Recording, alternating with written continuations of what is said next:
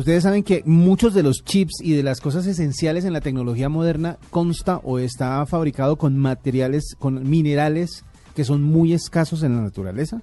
Creo que el coltán es uno de los eh, minerales más usados en chips, en integrados, en un montón de cosas internas de la tecnología. No solo eso, sino que yo creo que es el componente más costoso que hay dentro de un aparato tecnológico, dispositivo. Pues eh, resulta que hoy apareció un estudio eh, que dice que es posible que la escasez de los minerales raros que son cruciales para manufacturar celulares, aparatos electrónicos e incluso equipos médicos podrían causar una inestabilidad financiera en el mundo. El análisis de las redes de comercio internacional y de cómo éstas podrían verse afectadas por la escasez de estos minerales se publicó en, en un diario llamado Science Advances.